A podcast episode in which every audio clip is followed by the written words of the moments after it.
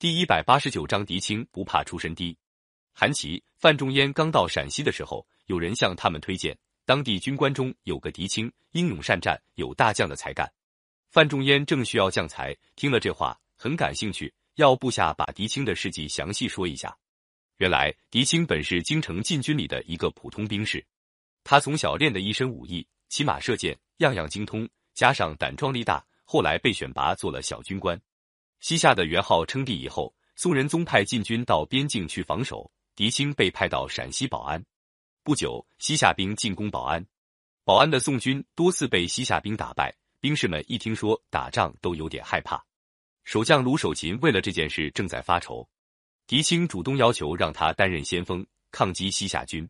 卢守勤见狄青愿意当先锋，自然高兴，就拨给他一支人马，跟前来进犯的西夏军交战。狄青每逢上阵，先换了一身打扮。他把发髻打散，披头散发，头上戴着一个铜面具，只露出两只炯炯的眼睛。他手拿一支长枪，带头冲进敌阵，东挑西杀。西夏兵士自从进犯宋境以来，没有碰到过这样厉害的对手。他们看到狄青这副打扮，已经胆寒了。经狄青和宋军猛冲了一阵，西夏军的阵脚大乱，纷纷败退。狄青带领宋军冲杀过去。打了一个大胜仗，捷报传到朝廷，宋仁宗十分高兴，把卢守勤提升了官职，狄青提升四级。宋仁宗还想把狄青召回京城，亲自接见。后来因为西夏兵又进犯魏州，调狄青去抵抗，不得不取消了召见的打算，叫人给狄青画了肖像，送到朝廷去。以后几年里，西夏兵不断在边境各地进犯，弄得地方不得安宁。狄青前后参加了二十五次大小战斗。受了八次箭伤，从没有打过一次败仗。西夏兵士一听到狄青的名字，就吓得不敢跟他交锋。范仲淹听了部下的推荐，立刻召见狄青，问他读过什么书。狄青出身兵士，识字不多，要他说读过什么书，他答不上来。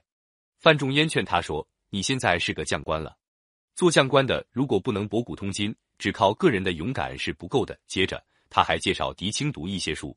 狄青见范仲淹这样热情鼓励他，十分感激。以后他利用打仗的空隙时间刻苦读书。过了几年，他把秦汉以来名将的兵法都读得很熟，又因为立了战功，不断得到提升，名声更大。后来宋仁宗把他调回京城，担任马军副都指挥。宋朝有个残酷的制度，为了防止兵士开小差，在兵士的脸上刺上字。狄青当小兵的时候也被刺过字。过了十多年，狄青当了大将，但是脸上还留着黑色的字迹。有一次，宋仁宗召见他以后，认为当大将脸上留着黑字很不体面，就叫狄青回家以后敷上药，把黑字除掉。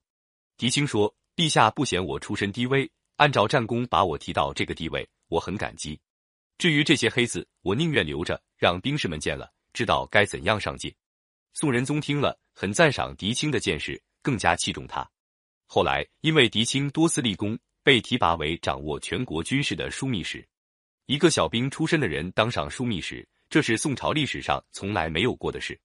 有些大臣嫌狄青出身低，劝仁宗不该把狄青提到这么高的职位。但是宋仁宗这时候正在重用将才，没有听这些意见。狄青当了枢密使，有人总觉得他的出身和地位太不相称。